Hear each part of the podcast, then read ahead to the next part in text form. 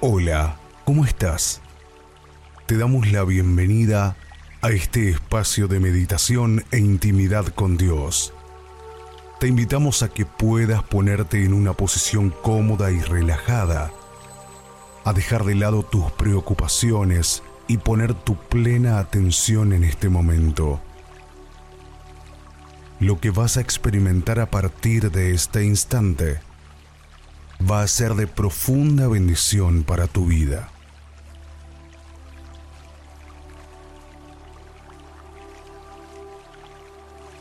Si podés, cerra tus ojos y concéntrate en tu respiración. Vas a inhalar por la nariz y exhalar por la boca. Sentí cómo se llenan de oxígeno esos pulmones y cómo se vacían lentamente.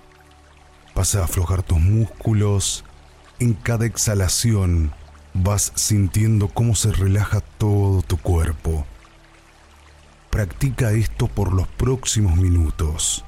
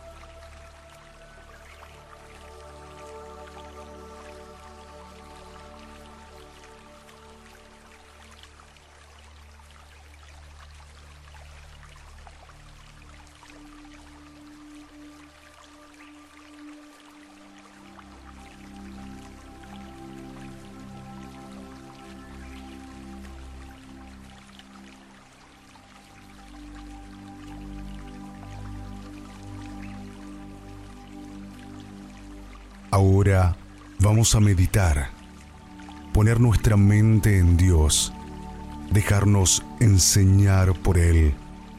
A continuación, vamos a escuchar un relato bíblico.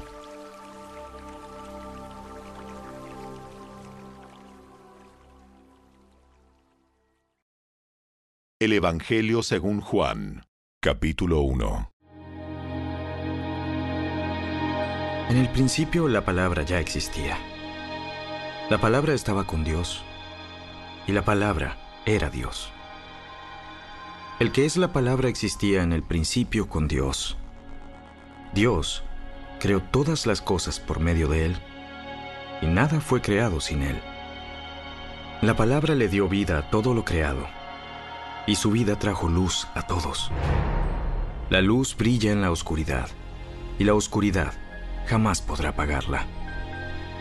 Dios envió un hombre llamado Juan el Bautista para que contara acerca de la luz, a fin de que todos creyeran por su testimonio. Juan no era la luz, era solo un testigo para hablar de la luz. Aquel que es la luz verdadera, quien da luz a todos, venía al mundo. Vino al mismo mundo que él había creado pero el mundo no lo reconoció. Vino a los de su propio pueblo, y hasta ellos lo rechazaron. Pero a todos los que creyeron en Él y lo recibieron, les dio el derecho de llegar a ser hijos de Dios.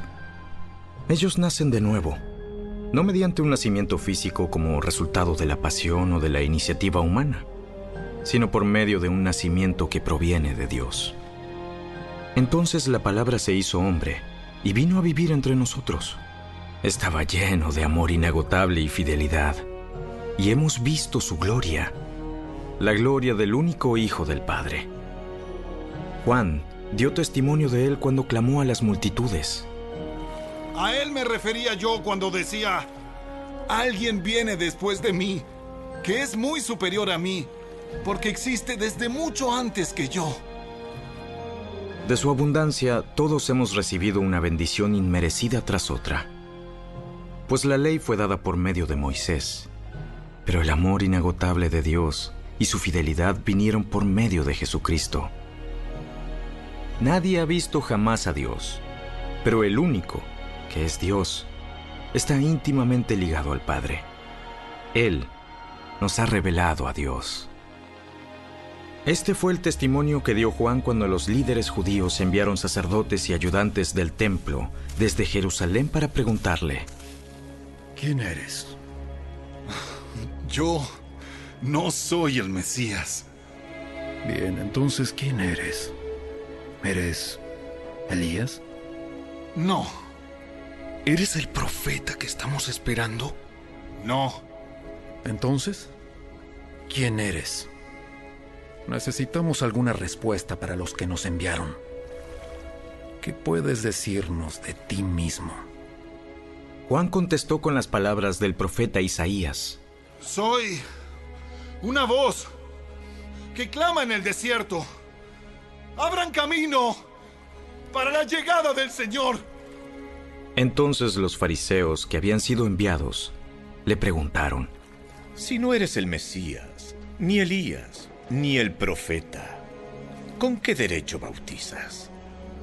Yo bautizo con agua, pero aquí mismo, en medio de la multitud, hay alguien a quien ustedes no reconocen. Aunque su servicio viene después del mío, yo ni siquiera soy digno de ser su esclavo, ni de desatar las correas de sus sandalias. Ese encuentro ocurrió en Betania, una región situada al oriente del río Jordán, donde Juan estaba bautizando. Al día siguiente Juan vio que Jesús se le acercaba y dijo, Miren, el Cordero de Dios que quita el pecado del mundo. A él me refería cuando yo decía, después de mí vendrá un hombre que es superior a mí, porque existe desde mucho antes que yo.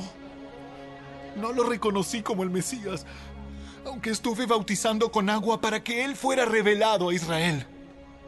Entonces Juan dio testimonio. Vi al Espíritu Santo descender del cielo como una paloma y reposar sobre él. Yo no sabía que era el Mesías, pero cuando Dios me envió a bautizar con agua me dijo, aquel sobre quien veas que el Espíritu desciende y reposa, es el que bautizará con el Espíritu Santo. Vi que eso sucedió con Jesús. Por eso doy testimonio de que Él es el elegido de Dios. Al día siguiente Juan estaba otra vez allí con dos de sus discípulos. Al pasar Jesús, Juan lo miró y declaró, Miren, ahí está el Cordero de Dios. Cuando los dos discípulos de Juan lo oyeron, siguieron a Jesús. Jesús miró a su alrededor y vio que ellos lo seguían. ¿Qué quieren? Rabí, maestro, ¿dónde te hospedas? Vengan y vean. Eran como las cuatro de la tarde cuando lo acompañaron al lugar donde se hospedaba y se quedaron el resto del día con él. Andrés, hermano de Simón Pedro, era uno de estos hombres que, al oír lo que Juan dijo, siguieron a Jesús. Andrés fue a buscar a su hermano Simón y le dijo, Hemos encontrado al Mesías, Cristo. Luego Andrés llevó a Simón para que conociera a Jesús. Jesús miró fijamente a Simón y le dijo, Tu nombre es Simón, hijo de Juan, pero te llamarás Cefas, Pedro. Al día siguiente Jesús decidió ir a Galilea. Encontró a Felipe y le dijo, Ven, sígueme. Felipe era de Bethsaida, el pueblo natal de Andrés y Pedro. Felipe fue a buscar a Natanael y le dijo, Hemos encontrado a aquel de quien Moisés y los profetas escribieron. Se llama Jesús, el hijo de José, de Nazaret. ¿Nazaret? ¿Acaso puede salir algo bueno de Nazaret? Ven y compruébalo tú mismo. Mientras ellos se acercaban, Jesús dijo, Aquí viene un verdadero hijo de Israel, un hombre totalmente íntegro. ¿Cómo es que me conoces? Pude verte debajo de la higuera antes de que Felipe te encontrara.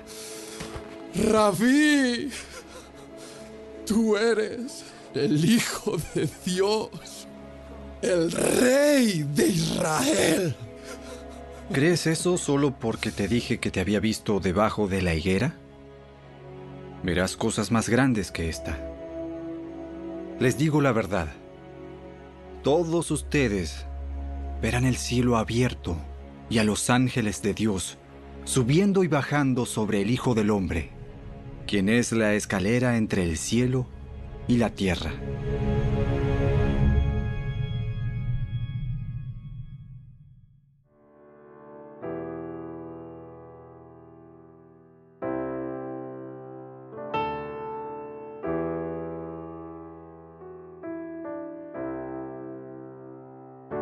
Quiero invitarte a que tomes un momento para reflexionar sobre esta enseñanza.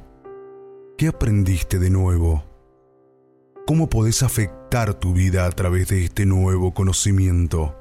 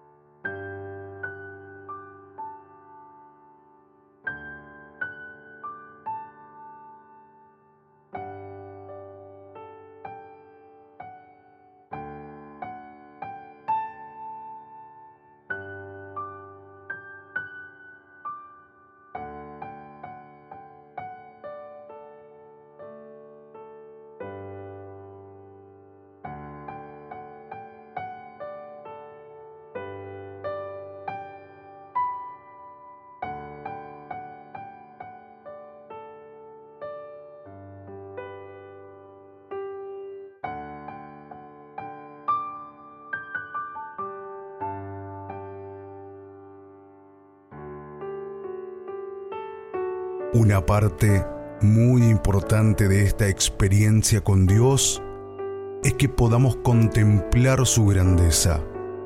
Y esto se hace posible cuando le adoramos. Tómate los próximos minutos para expresar la grandeza de Dios con tus palabras.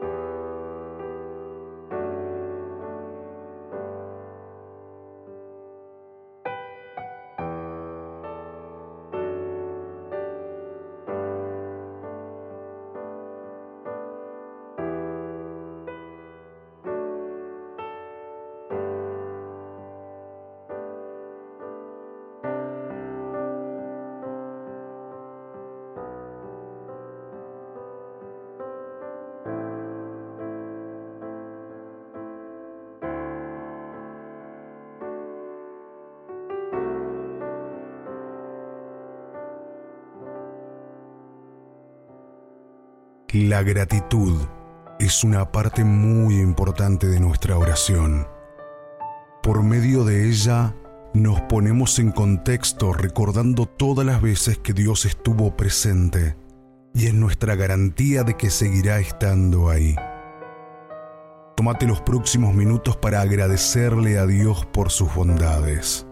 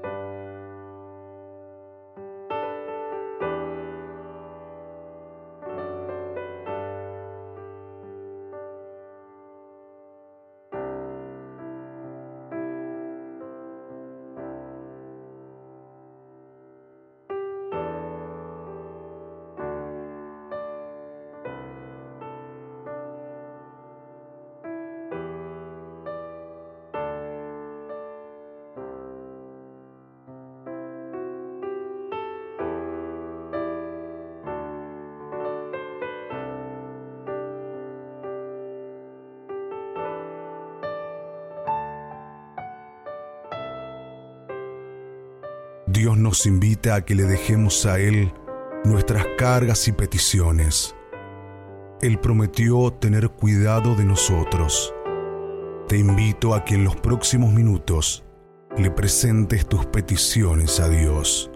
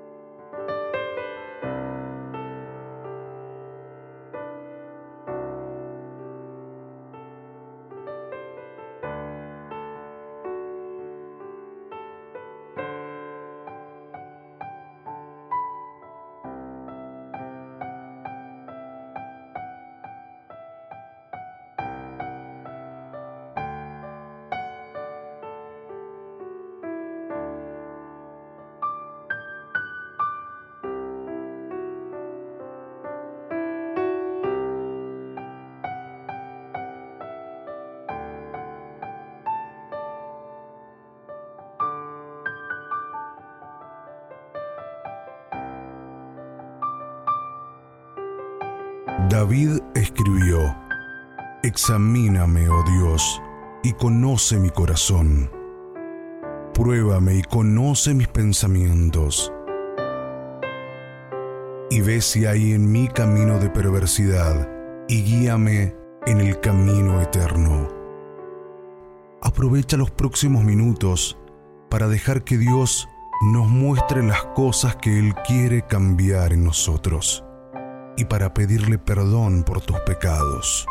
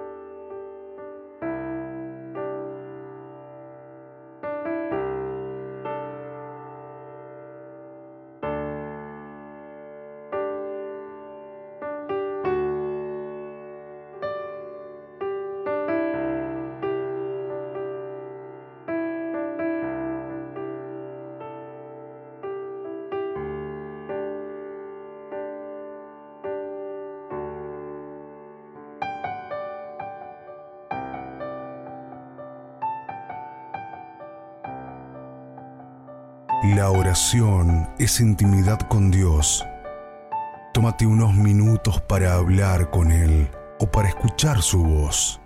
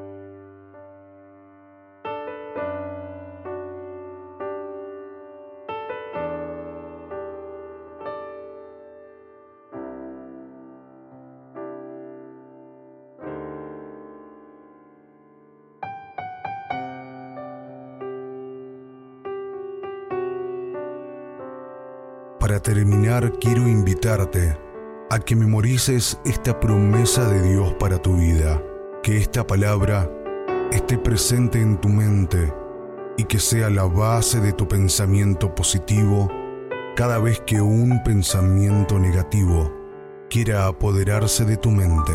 Recházalo recordando esta promesa. Canten alabanzas a Dios canten alabanzas. Canten alabanzas a nuestro Rey. Canten alabanzas. Pues Dios es el Rey de toda la tierra.